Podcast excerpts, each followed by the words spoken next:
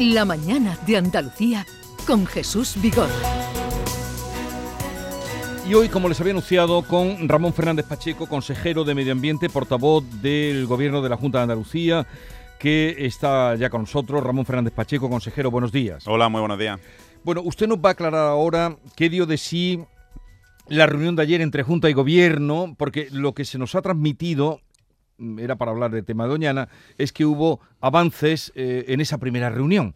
Hubo avances, pero a ver, ¿en qué se avanzó, señor consejero? Cuéntenos usted. Bueno, eh, precisamente eso, ¿no? Hay avances y eso ya es una noticia, ¿no? Todos sabemos de dónde venimos, cómo ha sido la relación a lo largo de los últimos meses y lo cierto es que la, la relación ha cambiado 180 grados. Ahora mismo Em, nosotros desde la Junta de Andalucía, desde nuestro lado de la mesa, es cierto que detectamos interés por parte del Gobierno de España a llegar a un acuerdo que sea satisfactorio para todas las partes.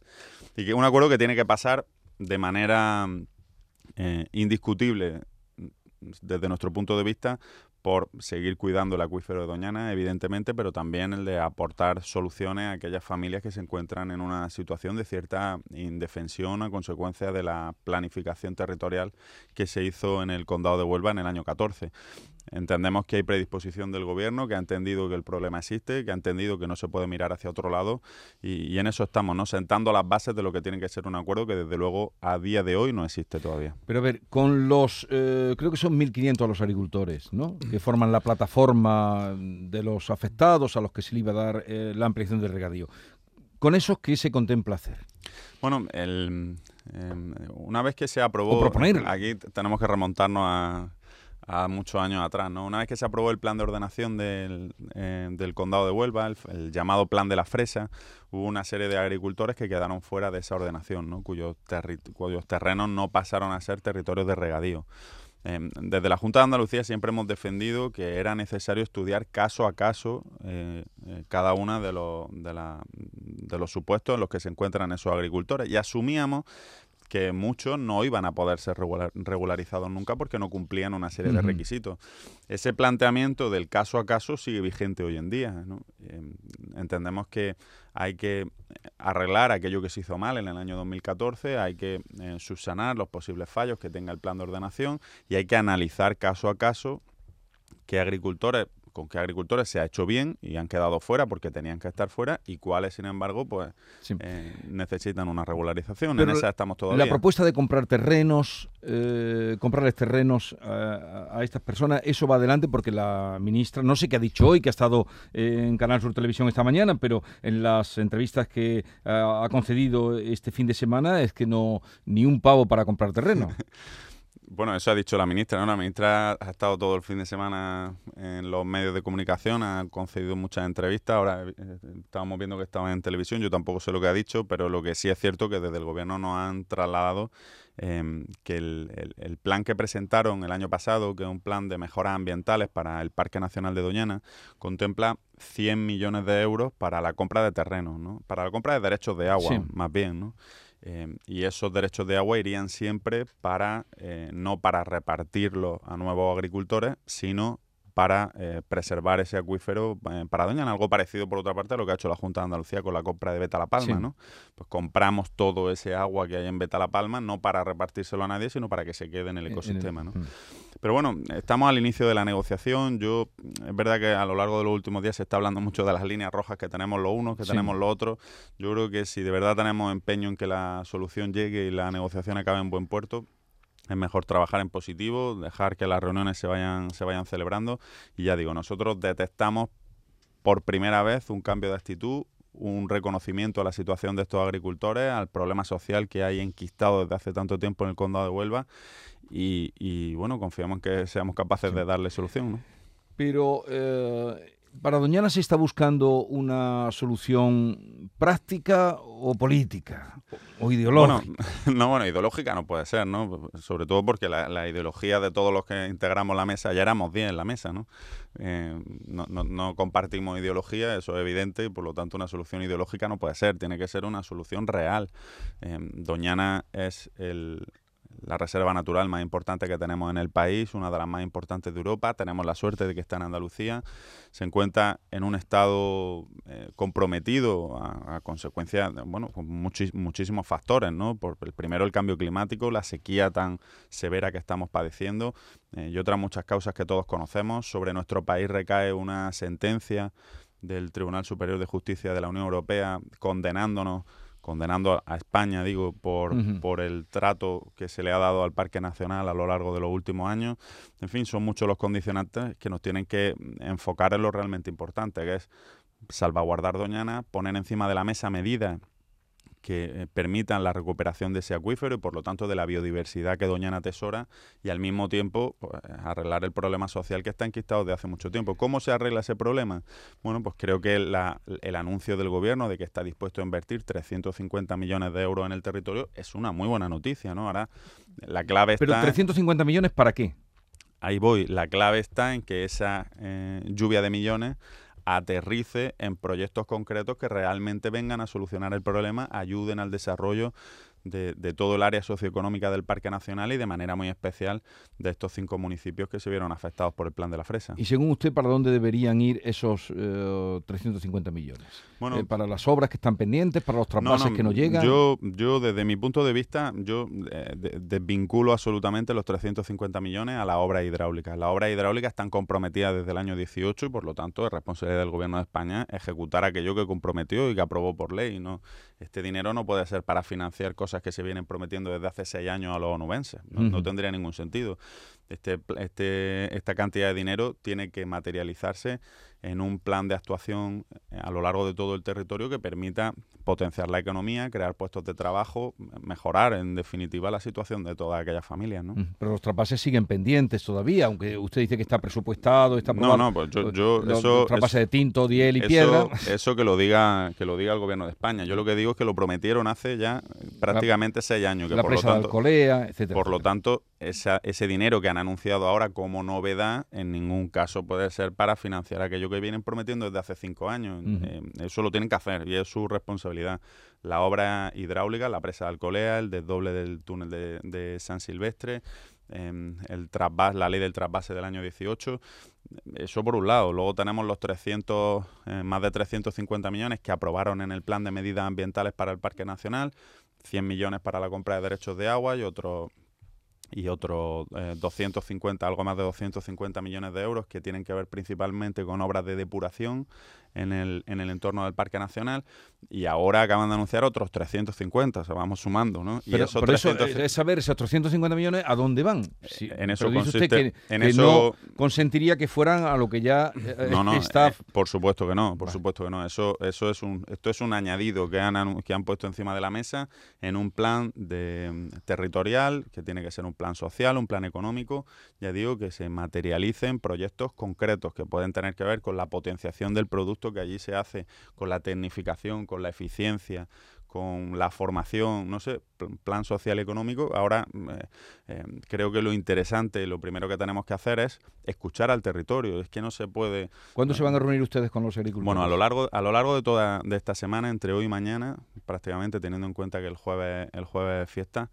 Eh, entre hoy y mañana tenemos intención de reunirnos con los agentes sociales de Huelva, con los agentes económicos también, con los agricultores, por supuesto, con la plataforma de afectados y también con los alcaldes, ¿no? que creo que eh, muchos de estos proyectos no se pueden aterrizar si no es de la mano de los alcaldes, que tienen muchas competencias y que son sus legítimos representantes además. Bueno, estamos hablando con el consejero de Medio Ambiente y también de Economía Azul, Ramón Fernández Pacheco, portavoz del Gobierno de la Junta de Andalucía, Manuel Pérez Alcázar. Consejero, buenos, buenos días. Nos estaba hablando del destino de esos 350 millones que anunciaba la vicepresidenta cuando llegó la semana pasada, 100 millones estarían destinados a la compra de derechos de agua, ha explicado usted. Eh, las 700 hectáreas de las que estamos hablando que están pendientes de regularización, ¿tienen derechos de agua? No, no tienen derecho de agua.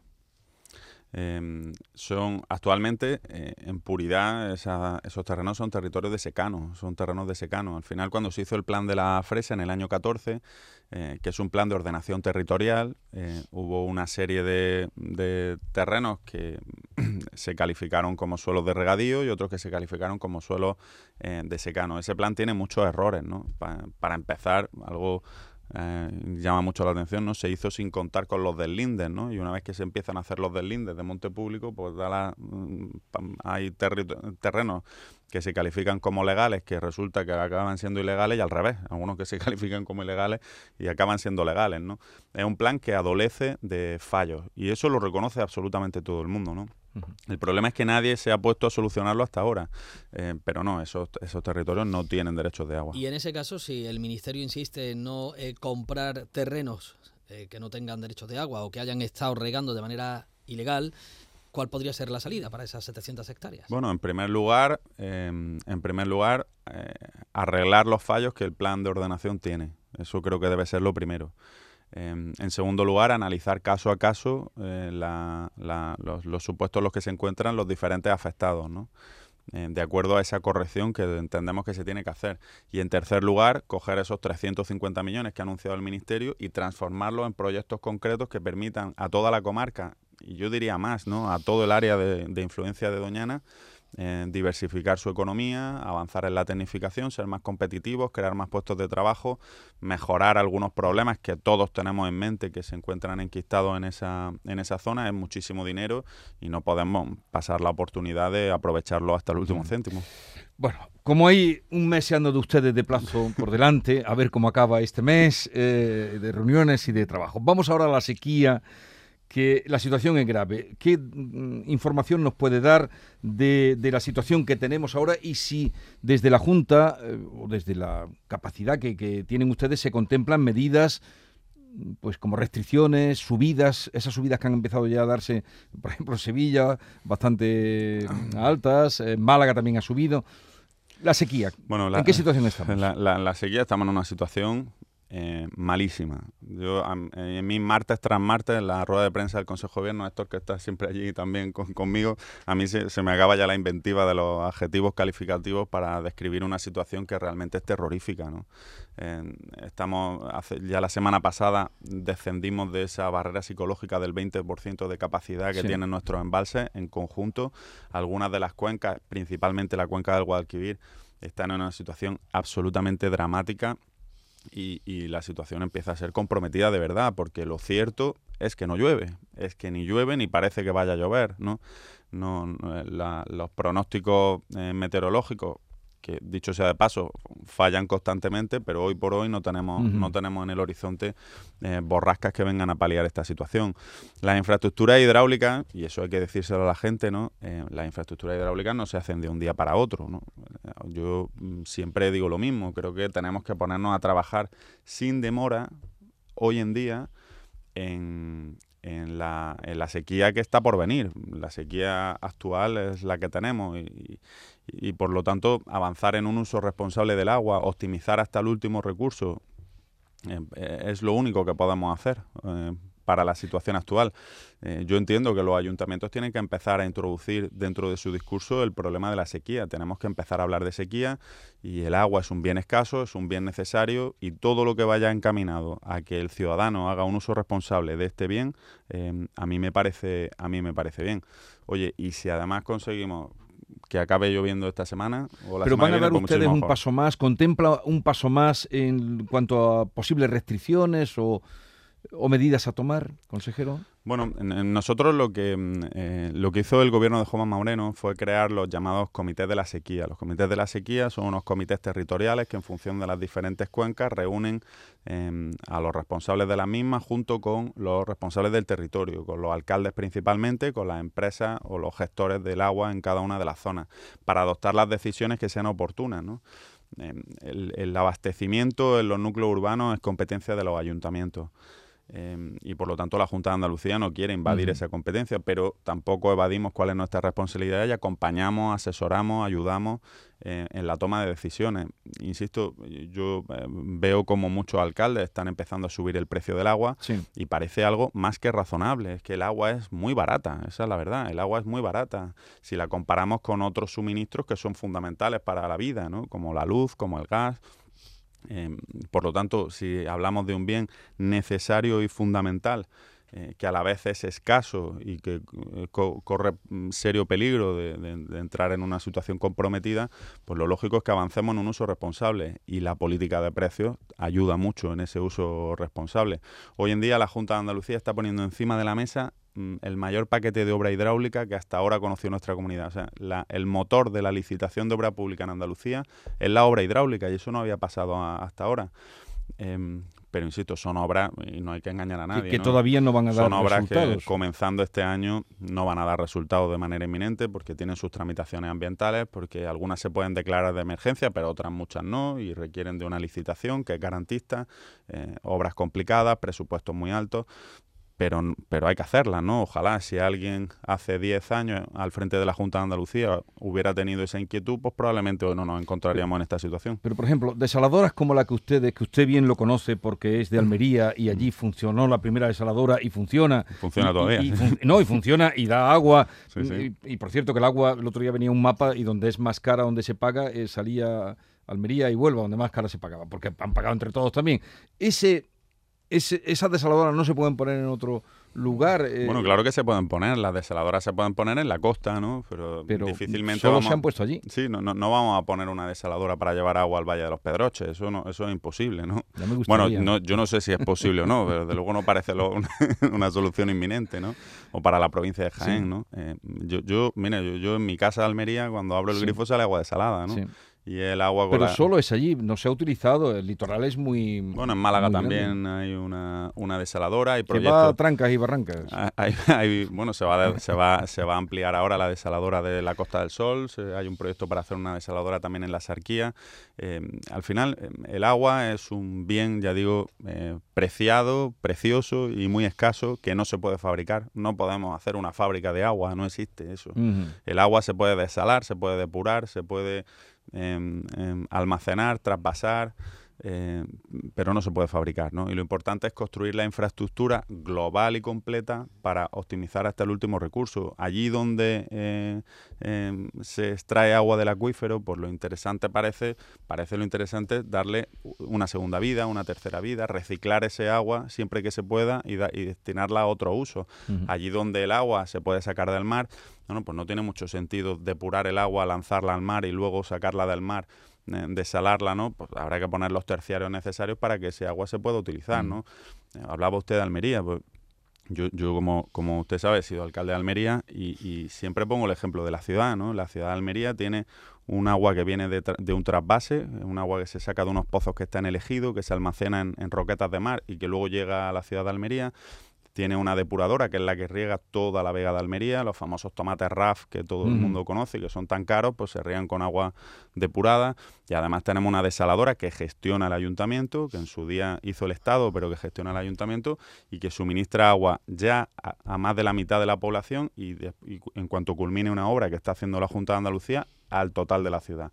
Agua desalada, agua depurada y agua trasvasada y siendo la única ciudad que se encuentra enclavada en mitad de un desierto, probablemente es la más preparada para la sequía que está por venir. Pues esa es la solución, no hay otra. ¿Cómo, cómo se salva, eh, consejero, la distancia que se había abierto con el gobierno, con incluso declaraciones altisonantes y algún insulto en la prensa, cuando se vuelven a ver las caras en una mesa de diálogo? Lo hicieron la semana pasada la vicepresidenta y, y el presidente de la Junta. No sé si, si se han limado esas asperezas realmente, cómo, cómo fue aquella reunión si nos puede contar algo del bueno, Sí, sí, por supuesto que lo puedo contar, ¿no? Eh, la, la, reunión fue muy cordial, la reunión fue una reunión cordial, es cierto, es cierto que a lo largo... Se solaparon todos los insultos que se habían a lo largo, emitido, ¿no? Eh, es lo que, lo que tú dices, Manolo, a lo largo del, del último año hemos vivido situaciones muy desagradables, ¿no? Yo creo que los representantes institucionales no deben, no debemos jamás caer en eso, ¿no? Y, pero claro, cuando ves que al presidente de la Junta pues se le dice lo que se le dice o a la comunidad autónoma se refieren como se referían, y no lo voy a reproducir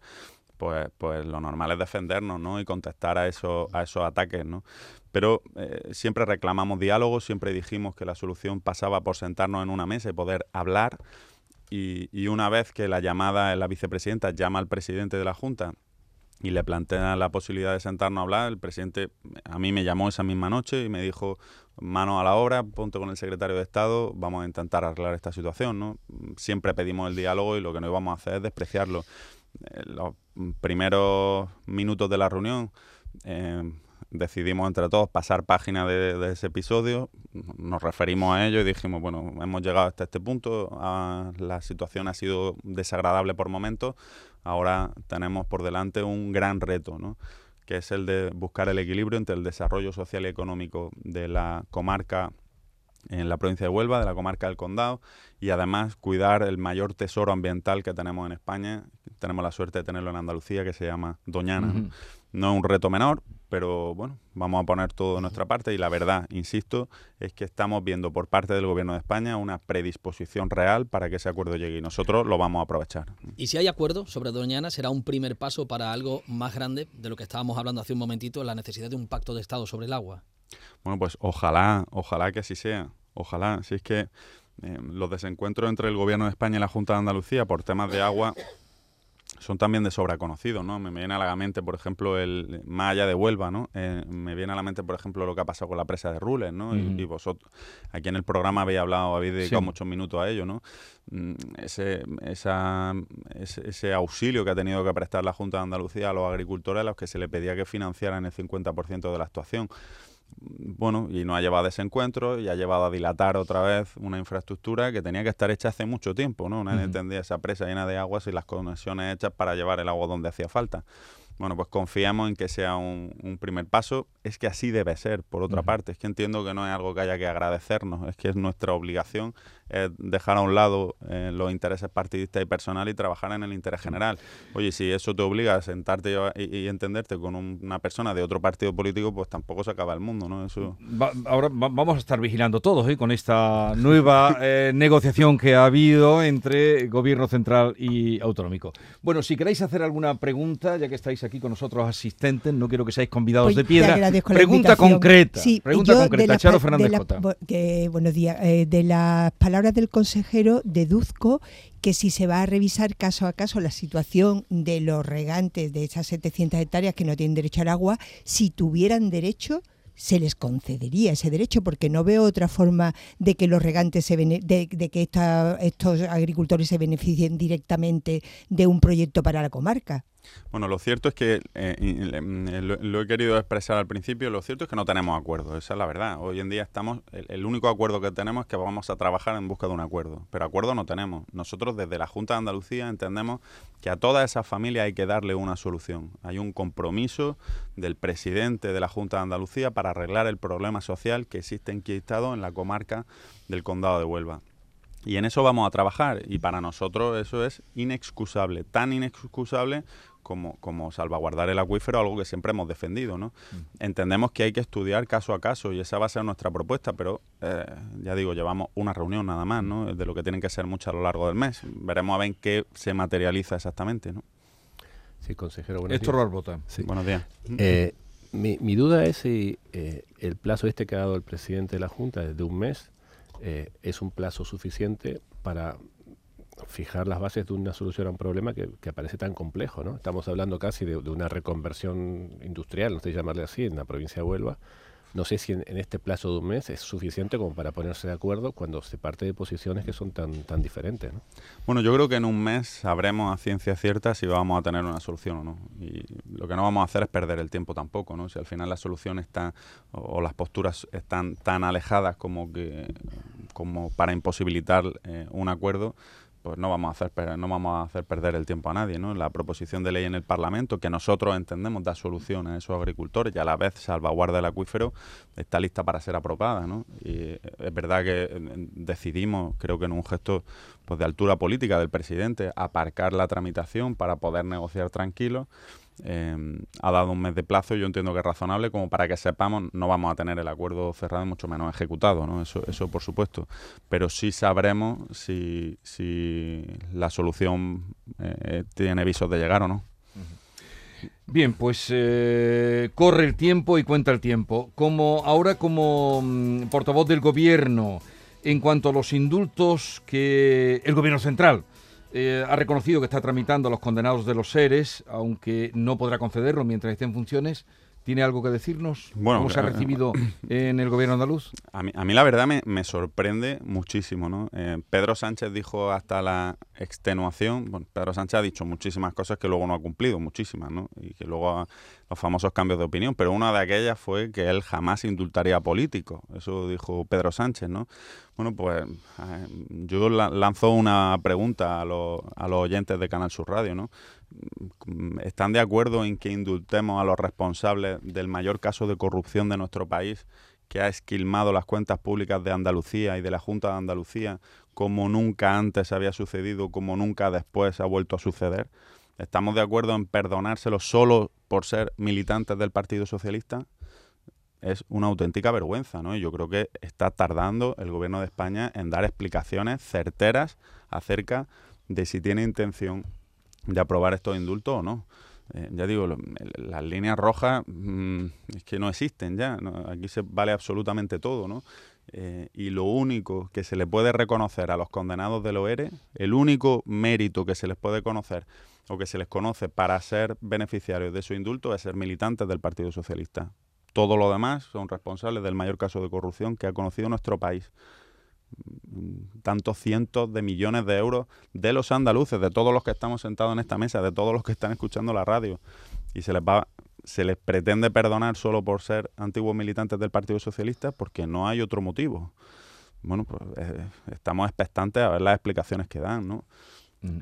Pero claro, si porque es escandaloso. Si se indulta a los catalanes, pues a lo mejor también los andaluces. Bueno, pues, pues, por esa regla de tres indultemos a todo el mundo, ¿no? hay que abolir el Código Penal y anchar Castilla. Consejero, ¿tiene el gobierno andaluz alguna información de andaluces en Israel y Gaza, en concreto de la chica sevillana que está desaparecida? Bueno, no, no, no tenemos más información que la que vos en este programa habéis dado, habéis dado esta mm. mañana, ¿no? Ojalá que al final el desenlace sea positivo. La familia ha pedido que seamos todos discretos y desde luego desde el gobierno lo vamos a respetar, ¿no? Ojalá que tenga un final feliz. Ramón Fernández Pacheco, consejero de Medio Ambiente y portavoz del Gobierno de la Junta de Andalucía, gracias por la visita. Muchas gracias, es un placer. Y que llueva. Ojalá, ojalá. que llueva. Que llueva mucho. Que llueva, todo lo que tenga que llover. Adiós. 9.34 minutos de la mañana.